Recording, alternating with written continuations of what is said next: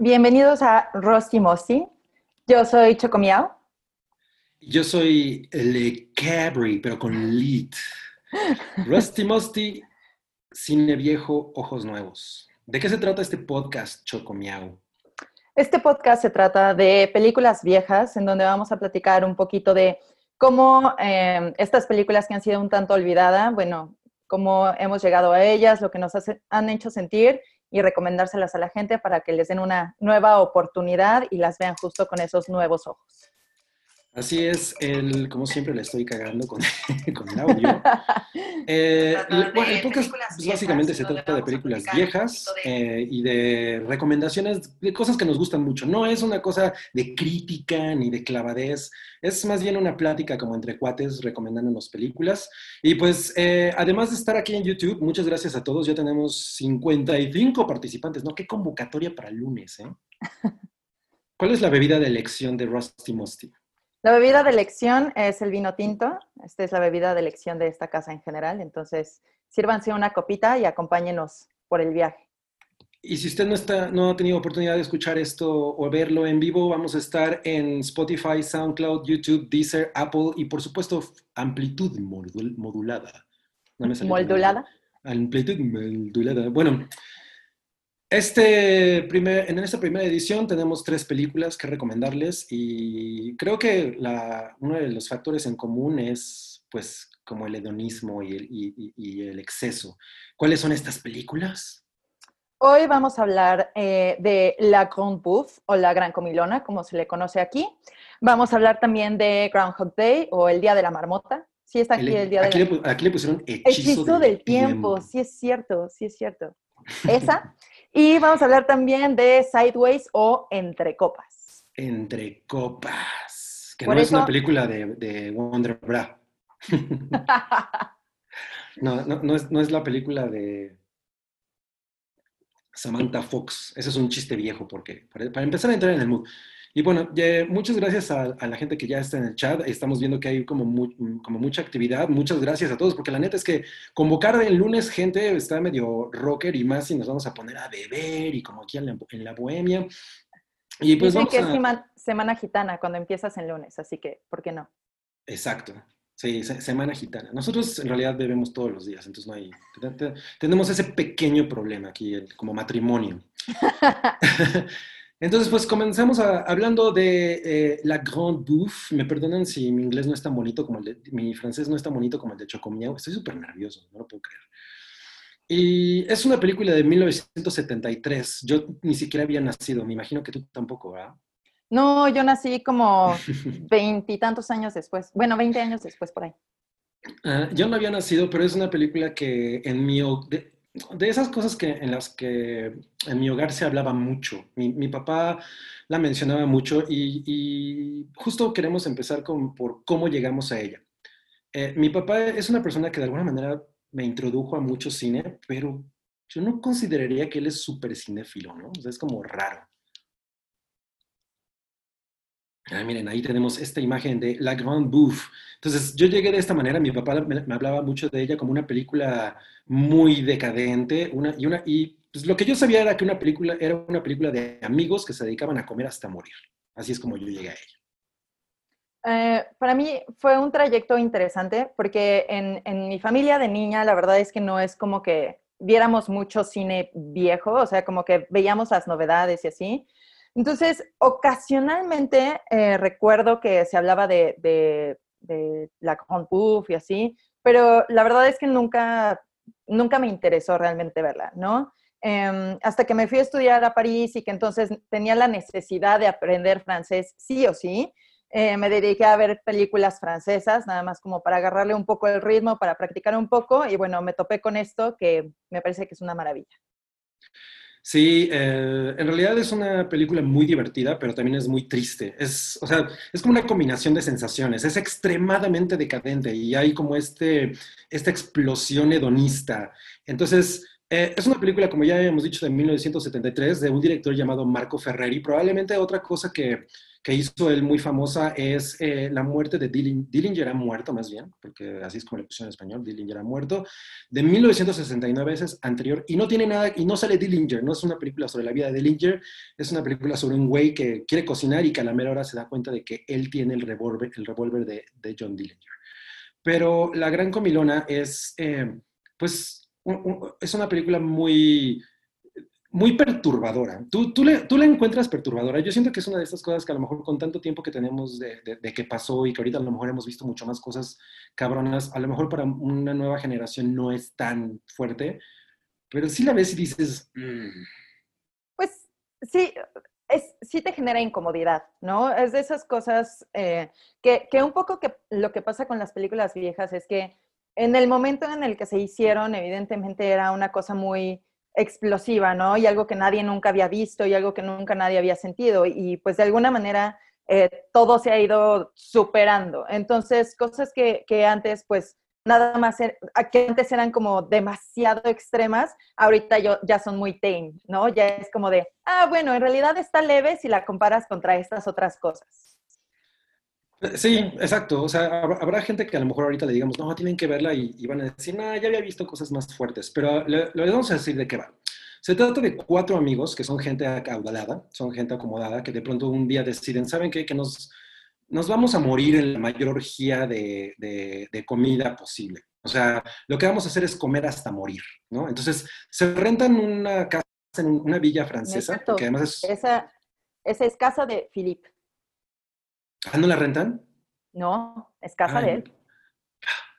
La memoria, la memoria. La memoria y el nervio. creo que tú estás más tranquila que yo. Soy muy buena ocultando el nervio. ok, es la casa de él. Y lo que hacen es que eh, pues toman esta decisión de, comer hasta morir, pero obviamente no, no, no, se tragan cualquier cosa. Van a comer eh, platillos muy exquisitos.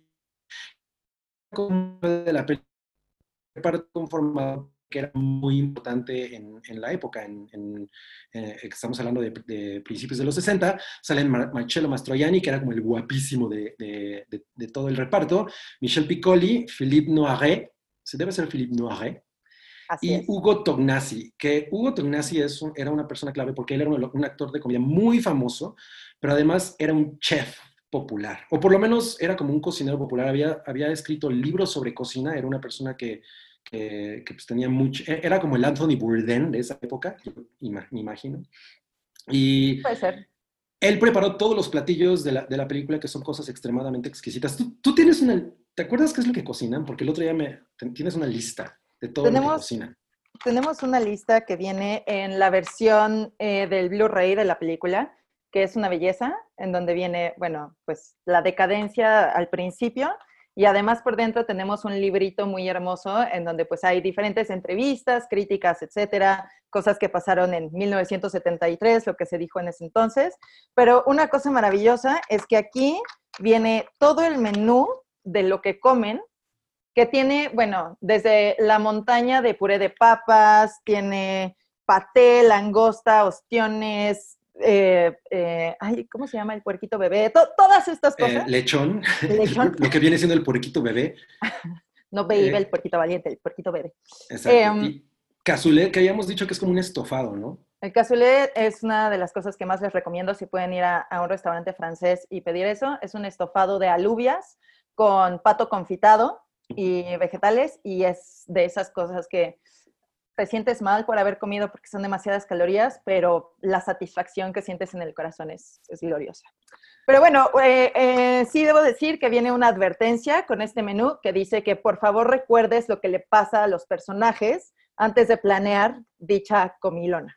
Que en algún momento nosotros habíamos pensado en hacer una fiesta basada en esta película y después, y después dijimos, mm, creo que no es muy buena idea que el piso va a acabar muy resbaloso.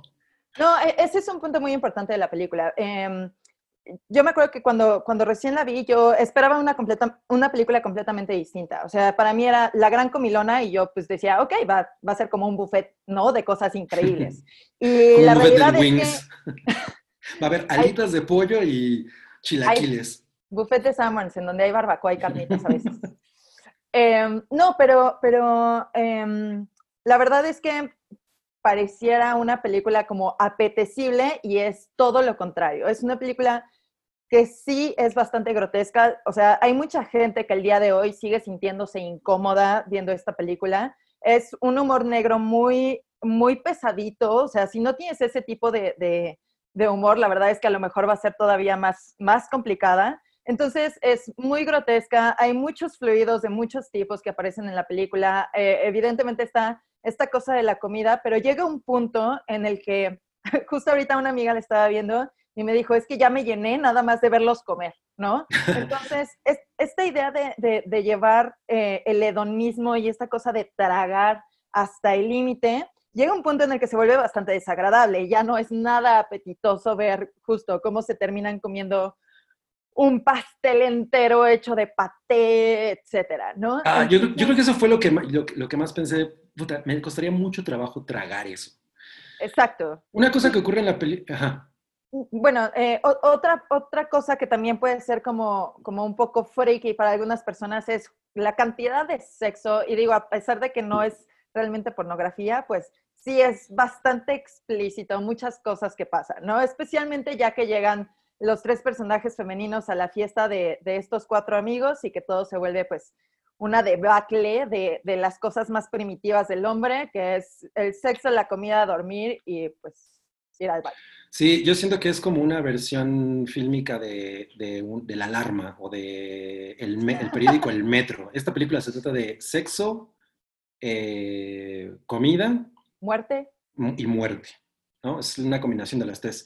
Quiero leer los superchats porque ya tenemos superchats aquí. Muchas gracias por darle amor a Rusty Musty. Es nuestro primer episodio. Estamos un poco nerviosos. Pero ok, este es de Cloud001 que dice, antes de dormirme quise pasar a... Lo voy a leer con una voz sexy. Antes de dormirme quise pasar a dejar el primer varo del nuevo proyecto de mi mejor amigo del Hype, o sea, yo, y tú me imagino que por consecuencia eres su mejor amiga. Break a leg, guys. Rompan una pierna, los escucho mañana. Qué, qué, qué buen comentario. Tenemos también a eh, Imol9921, un dinerito para el techo del cabri y las buenas historias y un corazoncito. Bueno, nada más les recuerdo que el techo de cabri es también mi techo, así que muchas gracias. Es el cuarto que está atrás de ti, que no tiene techo. Clau dice... Esperemos que no se caiga este de aquí tampoco. Sí, este bar es para el nervio, digan cuánto se necesita para que se acabe el nervio y listo, ya debo dormir, aquí estoy. Choco, lo estás haciendo genial. Ay, muchas gracias. Y Abraham Esparza nos dejó para el vinito. Aquí está el vinito. Salud. Justo una parte que ocurre en esta película es que estas cuatro personas, bueno, empiezan a entrar en esta eh, espiral descendente, ¿no? Y de pronto contratan unas prostitutas.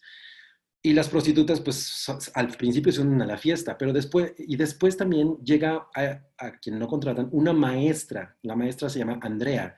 Y ella es una actriz que es, es, una, es una de mis trivias favoritas de esta película, porque mm, eh, cuando ella fue a hacer el casting, em, el director le dijo que estaba muy flaca, ¿no? Entonces, pues le dijo así como de, bueno, engórdate un poquito y luego vemos. El caso es que Andrea decidió engordar 20 kilos y, y sin, sin tener el papel realmente, o sea, no le habían confirmado que se le iban a dar a ella y ella por amor al arte se puso 20 kilos encima fue a una nueva audición y, un poco el director dijo, órale, esta, esta mujer de verdad está, tiene ganas de entrar con esto, entonces pues vámonos con todo. Y la verdad es que es un personaje estelar, o sea, para mí ella se lleva la película. E, esta, esta idea de, de, este personaje que empieza siendo un tanto inocente, que incluso Philip dice, a ver, es una maestra de kinder, ¿cómo la vamos a invitar a este desmadre? Se vuelve más cabrona que ellos, ¿no? O sea, es, eso sí, eh, es, una diosa griega del sexo y de la comida, ¿no? O sea, podría ser la esposa de Baco sin pedos. Totalmente. Y una cosa que creo que tienen estas películas, las tres películas de las que vamos a hablar en común, es justamente que las mujeres son mucho más sensatas que los hombres e incluso los superan en lo que ellos creen que son chidos, en lo que ellos creen que son chingones. Eh, y, este es el caso eh, principal. Ella es una persona que simplemente está ahí porque pues le gusta mucho lo que, eh, lo que está viviendo y se da cuenta de que el, estos hombres son patéticos. Ellos están en, son como niños. Ella es una maestra de kinder y al mismo tiempo está, está cuidando, está cuidando a estos niños que tienen canas en los testículos, básicamente. ¿No? Entonces, esa, eso es muy interesante y la verdad es que ella es el mi personaje favorito El mío también. Y, justo una cosa que dices de, de mm, qué tan patéticos son ellos. O sea, toda, la, toda la película y toda la historia se trata de esto, de, de al final era una crítica un poco para, eh, de la burguesía en ese entonces, de cuando tienes todo, sientes que no tienes nada, ¿no? O sea, por ejemplo, el personaje de, de, Hugo, que es chef y que pues el personaje en, la película es de un chef, eh, pues hace estas cosas maravillosas y deliciosas y perfectas y todo el mundo lo disfruta menos él, ¿no? Entonces, eh, justo, es como todas estas cosas que, pues son parte de nuestra vida y que a veces nos gustan y a veces no, y a veces ya estamos cansados con, con lo mismo todos los días, etcétera, hace que eh, la vida de, de, estos hombres que tienen dinero, que tienen familia, que tienen pues diferentes posibilidades, eh, deciden que ya no tienen nada más por qué vivir, están absolutamente vacíos por dentro y pues deciden irse de la forma más históricamente agradable y desagradable al mismo tiempo. Entonces deciden eh, morir en el hedonismo absoluto y, ya, ahí quedas.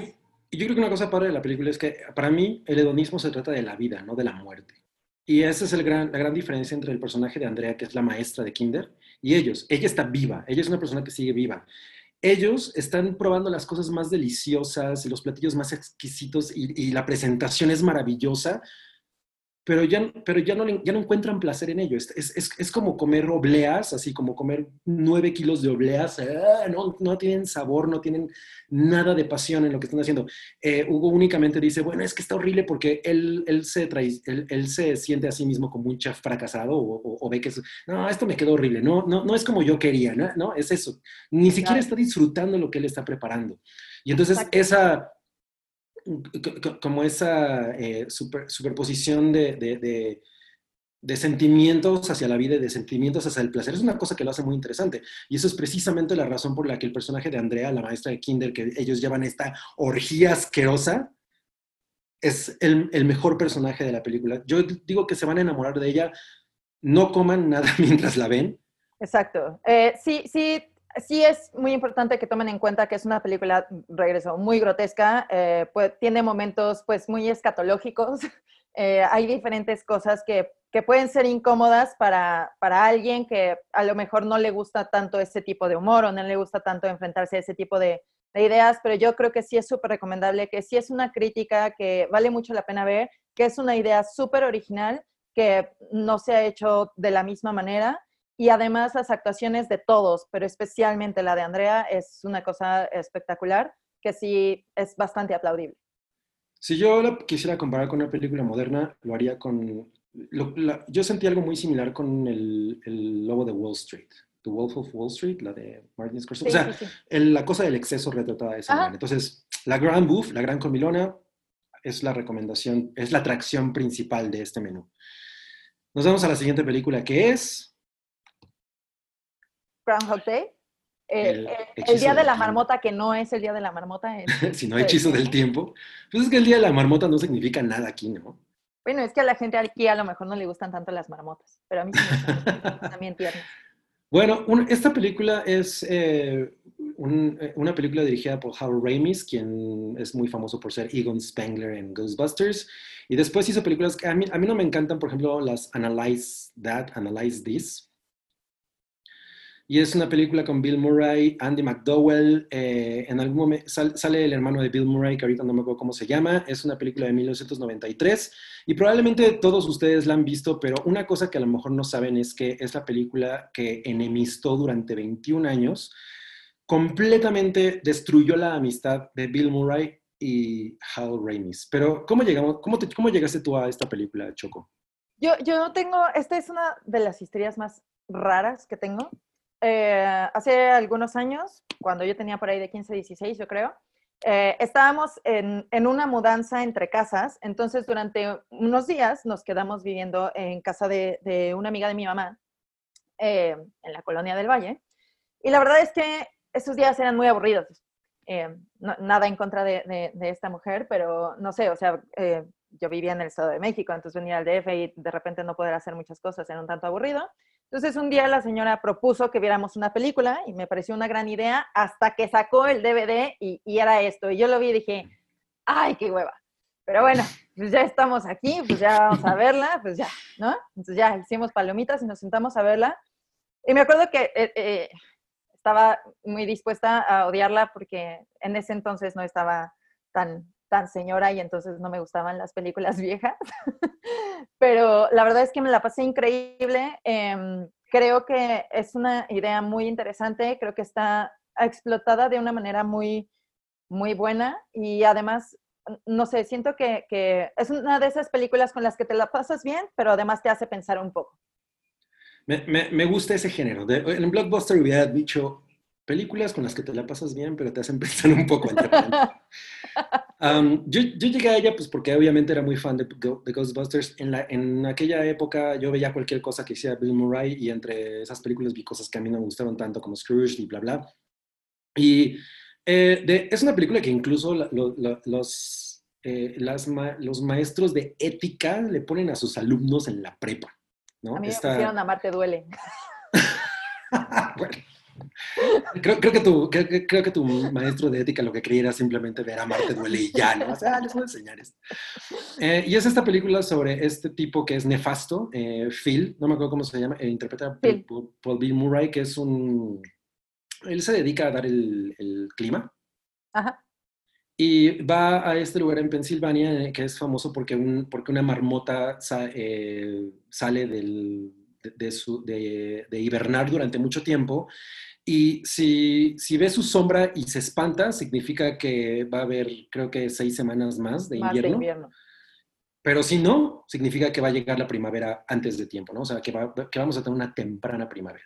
Entonces este güey va a dar es el, como el reporte de, porque él trabaja para la televisión, él va a dar el reporte sobre, esta, sobre este animal y todo lo trata como si fuera una basura, la vida le da lo mismo, es una persona muy cínica, eh, es un tipo muy nefasto.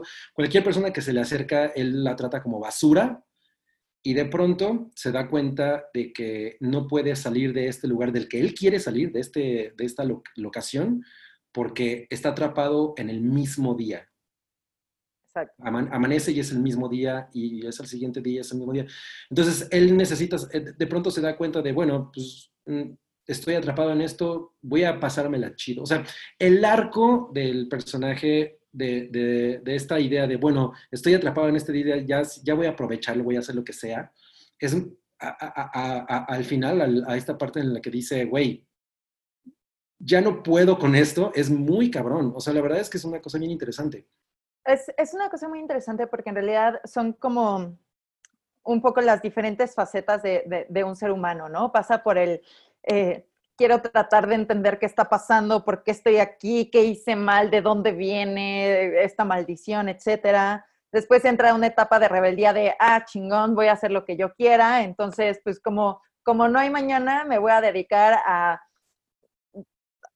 a las cosas más detestables que puedo hacer, ¿no? Porque no importa, porque no hay consecuencias. Y después pasa por toda esta faceta en donde ya es, es, una cosa de, de ya no quiero nada, de ya estoy harto. Si de por sí ya era una persona nefasta, patética, súper... A, mí la verdad es que es, es un güey que me parece absolutamente detestable. Entonces, o sea, lo odias y, y, y, el güey no tiene ningún interés por otras personas más que por él mismo. Todo, todo se centra en eso. Hasta que llega un punto en el que se da cuenta de que pues no lo puede terminar, que se va a quedar ahí y, y, es ahí como una nueva etapa de, de, de, este ser humano de, bueno, pues, ¿por qué no tratar de hacer no solo que mi vida sea más chida, sino que la vida de los demás también pueda ser un poco más cool, ¿no? Y entonces, o sea, pasar por todas esas etapas es un viaje muy interesante porque al final es una comedia, entonces te estás riendo de, todas las pendejadas que está haciendo, ¿no? pero al mismo tiempo sí es, sí es bastante trágico, eh, sí es bastante trágica la idea, ¿no? Em, estaba viendo que eh, de acuerdo a la cuenta oficial, eh, Phil pasa ocho años, ocho meses y 16 días en este loop.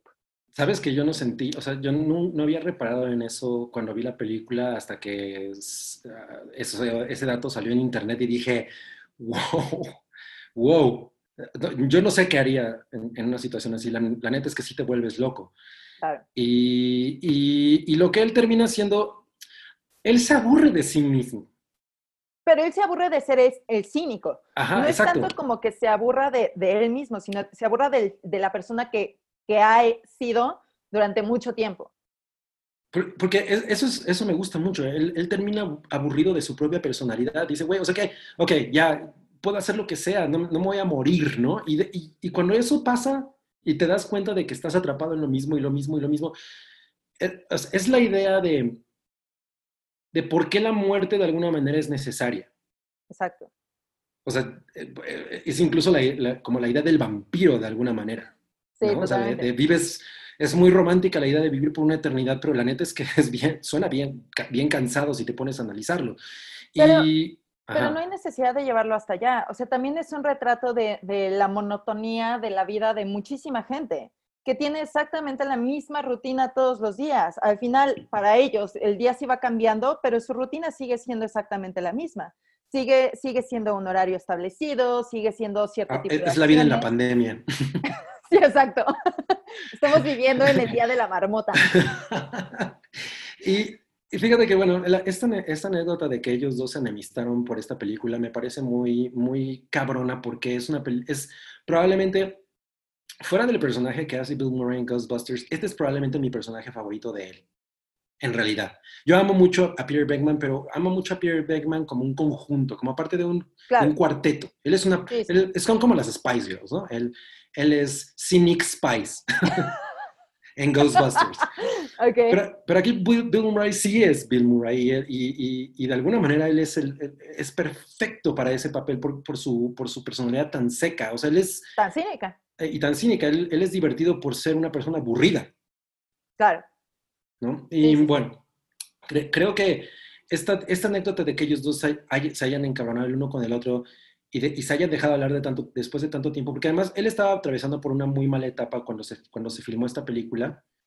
Y, y acabaron, y, y, las cosas se enfrentaron tanto, él, él, quería cambiar escenas, quería hacer la película mucho más oscura y, Hal Ramis decía, no, no, no, es una comedia y al final tenemos que hacer que, que, la gente conecte con ella, no, no que se depriman cuando la ven.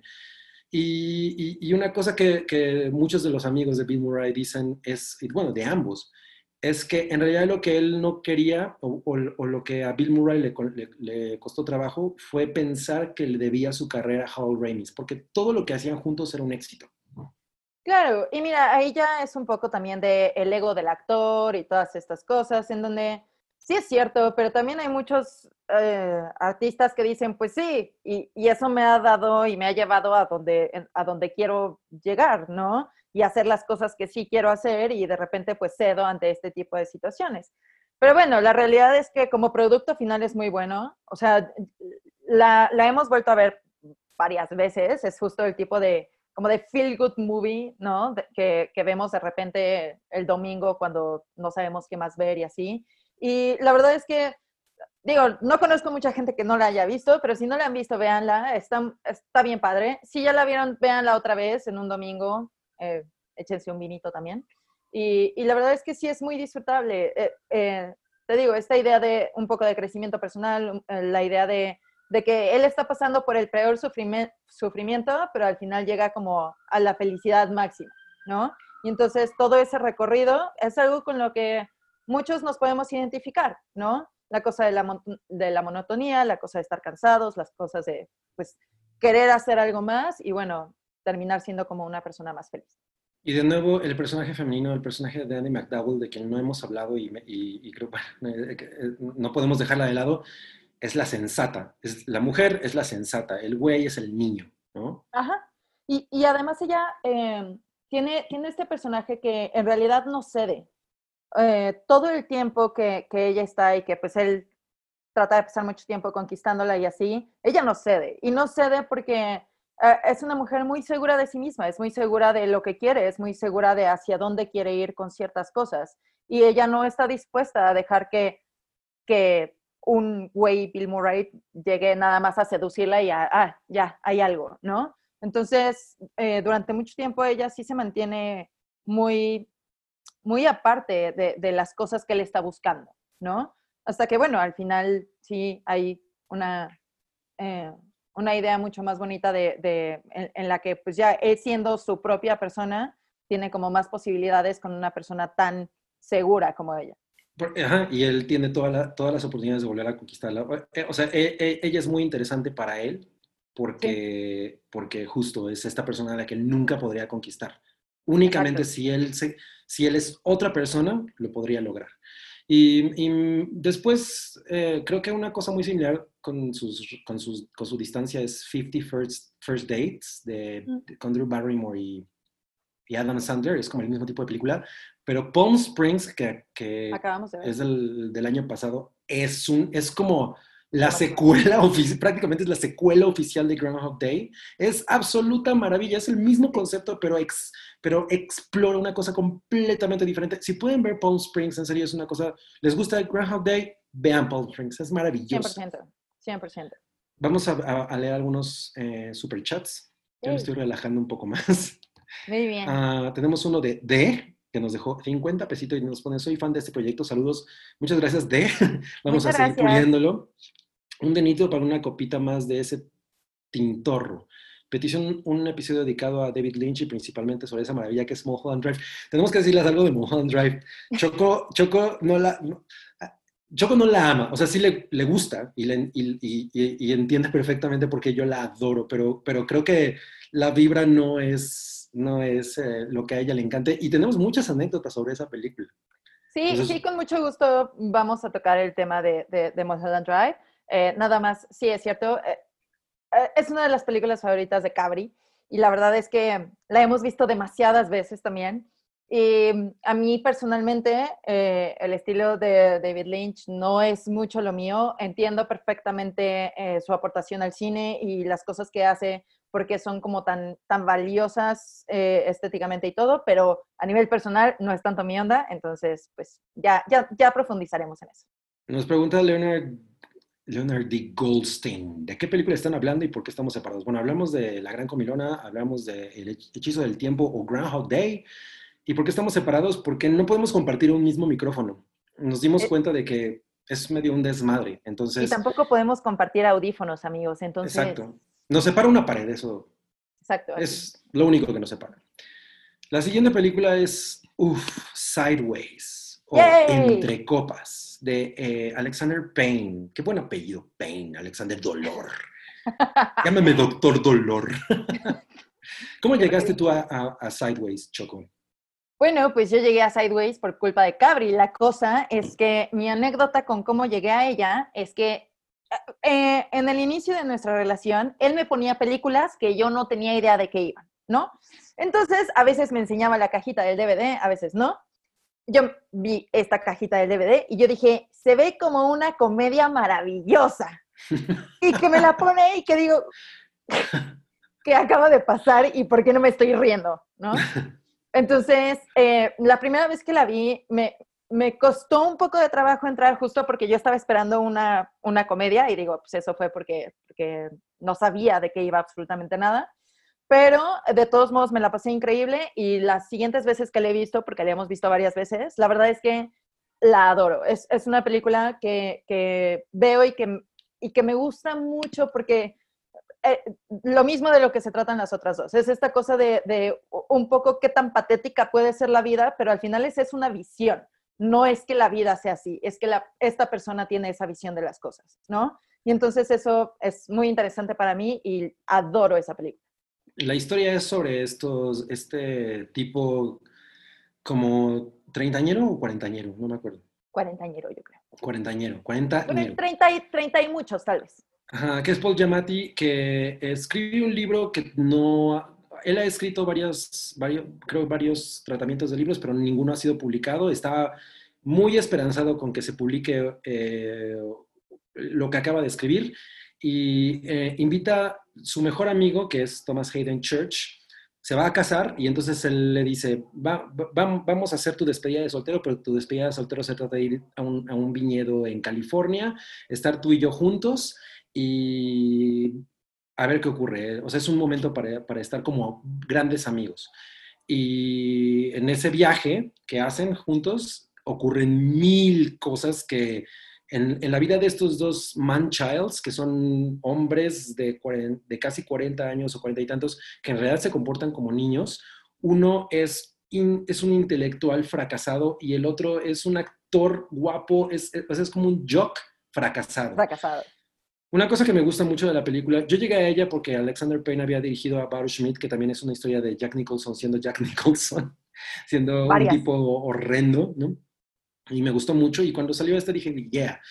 Y un, y un tema que, que mucha gente cuestiona sobre la película es, ¿cómo es posible que estos dos hombres sean amigos?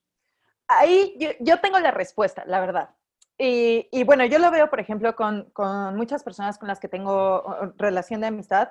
No, no tienes que ser igual para tener, para llevarte bien con una persona. De hecho, muchas veces incluso tienes mejores relaciones con personas que son totalmente diferentes a ti, porque las comprendes de una manera distinta, porque las aceptas de esa manera distinta. Y entonces tienes como esta sensibilidad de decir, yo tengo mi visión de las cosas, esta otra persona tiene su visión de las cosas, pero los dos tenemos un, un objetivo en la vida, ¿no? Los dos funcionamos y, un poco eh, completamos esas otras partes de las personas. Yo los veo a ellos dos y la verdad es que eh, por la química que tienen cuando están hablando y todo esto, yo sí creo que son mejores amigos. La verdad es que sí les creo perfectamente en la película que son besties desde hace mucho tiempo. Entonces, mientras tú tengas esa sensación, no importa qué tan diferentes son, al final las relaciones así funcionan. No, qué hueva estar únicamente con gente que es igual a ti.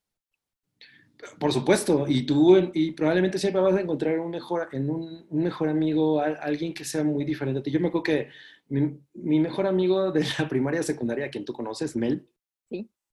que yo no sabía que el güey era guapo hasta que mis novias me decían, qué guapo es Mel, ¿no? Y yo, yo soy el chaparro. y él de alguna manera yo me sentí como representado en esta película justamente por eso, porque yo era muy bonito de chavillo lo pero sé, era muy chiquito. Lo sé, tu mamá me ha enseñado fotos. Pero Sigue siendo muy chiquito, mi amor. Eso no ha cambiado, pero ahora soy feo. bueno, eh, eh, entonces este planteamiento de dos personas que a lo mejor uno ya en, en, esta adultez que tienen, puedes ver que ya no corresponden tanto, pero sí, porque siguen siendo escuincles, de pronto se van a este viaje de, de íntimo, pero descubren a dos mujeres que, híjole, a mí me gustan mucho e, esos dos personajes. El personaje de Sandra Oh, que es donde yo realmente la conocí, y el personaje de Virginia Madsen, que yo no entiendo por qué no hay más películas de ella como esta. Ella es, es brutal en esta película. Entonces... Ella es lo máximo. O sea, Sandra Oh me gusta mucho, pero, pero Maya, la verdad Maya es, maravillosa. Eh, eh, Paul Giamatti, que, ¿cómo se llama? Eh, Miles. Miles. Es un fanático del vino y, habla del vino, y el vino es su vida junto con la literatura. Salud, por eso le, De, pronto encuentra a alguien que es todavía más chingona que él hablando de vino. Y eso, o sea, el momento, este momento, este momento, güey, ese momento me destruye. O sea, él, él cuando habla del vino y, y, tengo que hacer una confesión en este podcast. A, a Chocomiaul odia cuando yo hago confesiones de, es que no me avisa. Pero en efecto, cuando todas las veces que yo he dicho que me caga el merlot únicamente es porque... ¡Lo sabía! Porque me gusta Sideways. Lo sabía, tú eres parte del problema, ¿ves? Lo siento. No, a ver, e, ese, ese momento justo, eh, ese, ese de la imagen, es, es, un momento muy bonito porque justo estaba viendo eh, el otro día que esa conversación es una conversación sobre vinos. Eh, eh, están diciendo cuál es su vino favorito, pero en realidad se están describiendo a sí mismos. Eh, Miles habla de, que su vino favorito es, de estas uvas caprichosas que necesitan que todo esté perfecto para, para poder salir y todo. Y así es él. Es, es, es, un hombre que necesita que todo lo demás esté perfecto para él poder estar, estar bien, ¿no? O, él, él sentirse en control. Exacto. Y, pero no solo en control, sino como, ah, como cobijado por las circunstancias. Y, y ella es mucho más abierta, es mucho más em, capaz, digamos, de, de adaptarse y, y, de seguir siendo ella misma en diferentes situaciones, ¿no? Entonces, esta es una conversación muy bonita en la que están hablando de vino, pero al mismo tiempo están describiendo sus personalidades y es un momento de amor que, que que es muy sensible, es muy sencillo y, y, a mí la verdad es que ese momento, o sea, sí me llega mucho al corazón y es, eh, también estaba viendo el otro día así de, ¿por qué, por qué una, una, mujer tan guapa como ella y tan, y tan adaptable y todo estaría con ese güey? Eh, pues, a, mí me dio mucha esperanza eso. ¿De estar con quién? Eh, cuídate. No, no, no, o sea, de, ah, yo, yo soy chaparrito y ojalá algún día esté con una chica que... que Bueno, ojalá yo pueda ser tu Maya. Tú eres mi Maya. Y eh, mira, esta, esta, imagen me gusta mucho porque el personaje de Sandra, yo, el personaje de Sandra es una es, también muy bello y me gusta mucho esta es la, su, presentación cuando Thomas Hayden Church le, le, empieza como a seducirla, ¿no? Que, y el güey le importa, le vale madre se le vino, él no quiere estar ahí ni siquiera, ¿no? Pero cuando, y cuando le dice, eh, no me acuerdo por qué ella le responde eso. Eh, ah, eres una chica mala, porque ella le, le, le sirve más vino. Le sirve más vino, ajá. Y ella le dice, sí, ya sé, necesito que me den una ligada. la seguridad de esa mujer, que además es madre, es lo máximo. Pero su seguridad y, la sensualidad que proyecta con eso, o sea, yo siempre pensé que es como de, güey, wow. Yo, eh, yo tengo que confesar que em, en algún momento fui a una cata de vinos y así, y la verdad es que yo no estaba como muy familiarizada con el proceso y todo. Em, y, y, siempre hay como esta gente muy experta en vinos, ¿no? Que justo pues le encuentra así olores y sabores y cosas muy especiales al vino. A mí me gusta cómo sabe y yo me lo tomo. Em, pero ya sabes, pues así como las notas frutales y amaderadas y todas esas cosas, ¿no? Y la verdad es que me identifico mucho con el personaje de, de em, Jack. Sí, que, que, que, no sabe nada de vinos, que, que él es como yo, que le gusta, sabe bueno y se lo toma, ¿no? Y así de, ah, sí, notas ¿cómo nos lo vamos a tomar? No, así de, eh, hay notas como de fresa y él... Ah, sí, a huevo, hay notas como de fresa, ¿no? Ay, hay notas como de nuez y como de queso y él... No, pues yo nada más veo la fresa. Y sí, sí es cierto, o sea, tienes que tener un paladar que, que, que, sepa ese tipo de degustación. Y, y, y es una cosa que, que, amo mucho también de la película, toda, todo este amor que se le da a los vinos, a los viñedos, a los tipos de uva, todos, todas estas cosas me parece que son maravillosas, ¿no? Eh, justo el personaje de, de, Miles está obsesionado con el Pinot Noir y por eso a ti te gusta el Pinot Noir y, y Miles odia el Merlot y por eso tú odias el Merlot. Merlot. El Merlot no, es tan malo. No, me gusta el Pinot Noir, pero he probado muy malos Merlots porque lo compramos en el Oxxo. Bueno, ahora yo te voy a hacer una confesión muchas veces muchos vinos que sí te gustan son Merlot porque los compro yo. Mi esposa me sabotea. Oye, em, una cosa que fue, que hablando de esto, eh, cuando se estrenó la película, las ventas de Merlot y Cabernet se fueron al diablo y las de Pinot Noir crecieron 20%. Por eso te digo que eres parte del problema. Tú dejaste de comprar. Soy un man child. Pero bueno, la verdad es que yo recomiendo mucho esta película. Eh, ocasionalmente la describo como una película patética porque, porque sí, sí hay una cosa muy patética de, de, estos dos, dos, personajes, los hombres principalmente, en donde eh, la verdad tienes ganas de, de darles un zape de vez en cuando, así de, ¿por, ¿por, qué haces eso? ¿No?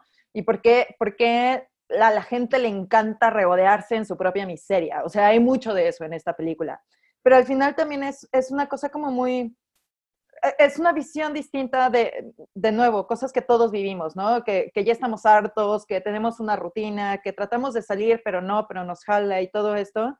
Entonces, siento que es una película muy humana que explora cosas muy interesantes y que es una buena experiencia. Además, si les gusta el vino y se echan un, una copita mientras están viendo esta película, la verdad es que creo que lo van a disfrutar mucho más. A diferencia de la gran comilona, no coman, aquí sí beban, sí vale la pena. Ah, y ahorita estamos viendo, gracias a Rui, el póster de Sideways, que es la versión japonesa de Sideways. Yo no la hemos visto. ¿Sabes qué? Hay que, hay que verla. no puedo. Hay que verla, o sea, estoy seguro que los japoneses encontraron una manera de hacerla mejor. No, no. O sea, vamos a verla, vamos a verla. No, no, no digo que no puede estar buena, pero la verdad es que sí amo mucho a, a estos man y a estas mujeres súper poderosas. Entonces, los amo tanto que a lo mejor me cuesta un poco de trabajo decir que alguien lo hizo mejor, lo admito. quién sabe. a ver, Sergio Portugal dice, qué feo es eso de los hombres niños en la vida real. No sé por qué a la gente le gusta ese estereotipo. Mm. Pues mira, es una cosa que luego no puedes controlar. O sea, creces, te desarrollas y te vuelves un man child y no sabes que eres un man child. Entonces, es, complicado. Eh, Victoria Baeza dice, qué guapa eres, Chocomiao, qué chido contenido, amigos. Besos. Muchas gracias. Hoy sí me bañé para ustedes. Y dice, dice Victoria Baeza, pero el Merlot sí es en la... A mí me han tocado muchos y yo Miren, yo disfruto mucho el vino, no estoy mucho en, analizarlo. A lo mejor debería, porque en realidad es una cosa que disfruto tanto que debería de clavarme, como por ejemplo me clavé con la absenta. Pero de pronto me parece que es como tan mamón todo lo que lo rodea que me da hueva. ¿No? Y una cosa que me pasó con el Merlot, y, y, yo sentía que la película me había hecho descubrir, es que siempre me tocaban unos dulces, pero tal vez era porque compraba gato negro. Exacto. que nadie aquí tiene nada en contra de los gatos negros. Eh, por cierto, el gato negro blanco, el vino blanco, está bien bueno, se los recomiendo. Oye, qué, cosas buenas que salen de, este podcast. Y pues hemos llegado a la marca de 46 minutos con... Dios santo. ¿Eh? Dios santo. Ah, Dios santo, con eh, pues toda la gente que nos está escuchando, muchas gracias. La verdad es que ah, eh, eh, esto de hacer un podcast con tu esposa es una cosa muy complicada en el sentido de que ah, se conocen y al mismo tiempo quieres ser gracioso, pero no quieres atropellar a tu esposa y entonces poco a poco vamos a ir puliéndolo y les agradecemos mucho que estén aquí con nosotros. Chocomiao es la, yo digo que es la millennial menos millennial porque es una millennial con alma vieja. Soy una señora. La señora de Cabri, por favor. y eh, nos hemos divertido muchísimo. La verdad es que me gustan mucho eh, los comentarios. Eh, DDT dice que la versión mexicana de Sideways necesita a los revés y a los bichir. No, por, no, por favor. ojalá eso nunca pase, por favor. Eh, y, dice de, Ninja Saurio que, que sí pudo entrar, al principio pensé que no iba a entrar. Cabri, tengo una duda, ¿cómo fue cuando pichaste la idea de tu podcast a los integrantes del Hype? Eh, pues estábamos hablando como de, güey, ¿qué cosas podemos tener? Y, yo les dije, ah, pues Chocomiao y yo estamos, porque e, eso surgió a partir de la pandemia. Muchas gracias por la pregunta. Hemos visto muchas películas viejas en, en la pandemia, es como probablemente lo que a mí más me gusta. Eh, eh, como que siento que, es, que fue un momento en el que todo se hizo lento y entonces dijimos, hay muchas cosas viejas que no hemos visto y a lo mejor este es el momento para hacerlo. Totalmente. Entonces, eh, muchas gracias también a, a, Rui por decirnos cómo, cómo estructurar el podcast. Originalmente se iba a tratar de una sola película y de pronto nos dijo, no, mejor hablen de, de tres y con estas características. Entonces, recomiéndenos cosas alguien nos sugirió y me parece muy buena idea que hablemos de qué películas vamos a tocar el próximo, eh, la próxima eh, transmisión. Entonces, Chocomiau, tú tienes la misión de decir. Bueno, la próxima semana, así como, como, como, como este episodio, eh, exploramos un poco la cosa de, de, un poco la miseria humana y los excesos y todas Y los hombres niños. Y los hombres niños. porque todo, lo, sí, yo creo que lo, al principio pensaba yo que lo que tenían en común estas tres películas eran, eran los excesos, pero no, son los hombres niño. Somos los hombres niño. Cálmate, no eres tan niño. Em, pero el próximo episodio estaremos eh, explorando un poco la parte de las relaciones emocionales de pareja, empezando con Who's Afraid of Virginia Woolf, que es una película gloriosa, eh, y eh, también con La Guerra de los Roses, eh, en inglés sí es War of the Roses. War of the Roses. Es una película dirigida por Danny DeVito. Es, es lo máximo también esa película. Con Michael Douglas y Kathleen Kenneth. No, Kathleen Kennedy. Kathleen Turner. Kathleen sí, es la productora. A, a, mí Michael Douglas me parece maravilloso. Y terminando con eh, True Lies, que también pues explora eh, toda la parte de, de, de, las mentiras y las relaciones en una, en una gran comedia que es muy disfrutable el día de hoy. Y muy gringa. 100%. Pero es, eh, Jamie Lee Curtis es, es, es, mi personaje mi segundo personaje favorito de Jamie Lee Curtis. Es, es muy... Ah, me imagino que el primero es de A Fish Called Wanda. Obvio. pues muchas gracias a todos los que estuvieron aquí. La verdad es que eh, se siente mucho el amor y me encantaría nombrarlos a todos, pero probablemente tendría que hacer un hip hop para no decir de Ninja Saurio, Víctor Alberto Ricardo de yo.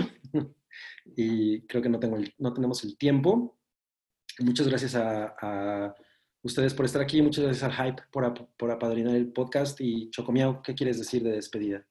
Pues esto fue Rusty Musty. Eh, esperamos sus comentarios qué les gustaría, de qué les gustaría que habláramos en otros episodios. Recuerden que es Cine Viejo, Ojos Nuevos. Cine Viejo, Ojos Nuevos. Esa es la, la, idea. Pues déjenos aquí en comentarios de qué cosas les gustaría que habláramos. Eh, vamos a tratar de, no usar spoilers en este podcast, porque en este videocast o lo que sea, porque queremos que lleguen ustedes frescos a ver la película, pero, pero que les apasione todo, todo, todo este cine viejo, porque ahí hay mucho que explorar, ¿no? O sea, en, el blanco y negro, en la manera en la que se hacían las cosas antes, que pues al final es lo que, lo que dio pie al cine como es ahora, ¿no? Entonces, estamos muy interesados en, en, sus comentarios. Muchas gracias. Muy bonita noche a todos. Muy buena noche a todos. Bye. Bye. Tu apoyo es necesario y muy agradecido. Aceptamos donativos para seguir produciendo nuestro blog y podcast desde patreon.com diagonal el hype.